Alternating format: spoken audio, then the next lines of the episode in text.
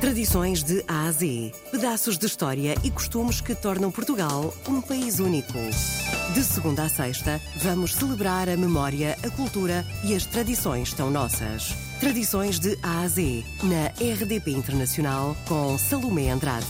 Diz-se a que não se deve cheirar diretamente para que ele não perca o seu precioso aroma, havendo a tradição de lhe tocar ou de leve com a mão, a que depois se leva ao nariz para que se sinta o cheiro. Hoje vamos falar sobre a tradição dos manjericos. Isto é uma planta bela, não é? Bonita, aromática. Depois é uma planta que é cultivada numa altura uh, dos santos populares e daí uh, os namorados por terem um, um vasinho de manjerico.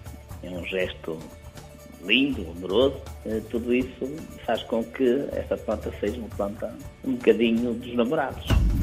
Tradições de Ásia. A sementeira por volta de fevereiro, as primeiras sementeiras, depois fazemos outras mais à frente, um bocadinho, até uh, em março, e as últimas até no início, portanto, de abril. Porquê? Porque isto tem a ver, portanto, com os tamanhos que nós pretendemos. Portanto, as primeiras a ser semeadas vão ser os vasos maiores, portanto, estamos a falar de vasos uh, grandes. Uh, depois a segunda já vamos para o, para o vaso intermédio. As últimas andarão, portanto, no, no vaso mais pequeno. ele desenvolve-se muito bem, portanto, com temperaturas ali dos, dos 18 graus. Tradições de Ásia. Ou vá para casa, chega a casa, coloca o vasinho, o, o pratinho por baixo, com água, coloca depois de manhã na varanda, se tiver uma varanda, ou um marquisezinho ali, então desde que tenha a janela para circulação de ar.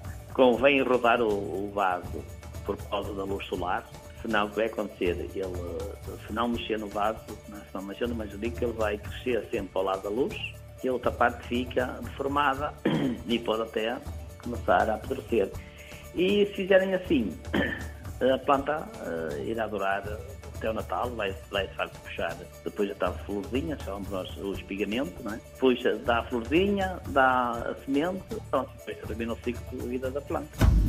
Tradições de Ásia. Comecei há cerca de andar para aí uns 25 anos, perto teve um sucesso tremendo, porque toda a gente, eu plantei assim junto a uma, uma rua aqui da freguesia, que teve uma venda espetacular, toda a gente queria, portanto, a planta, ser numa altura que, que esta tradição estava-se a perder um bocadinho.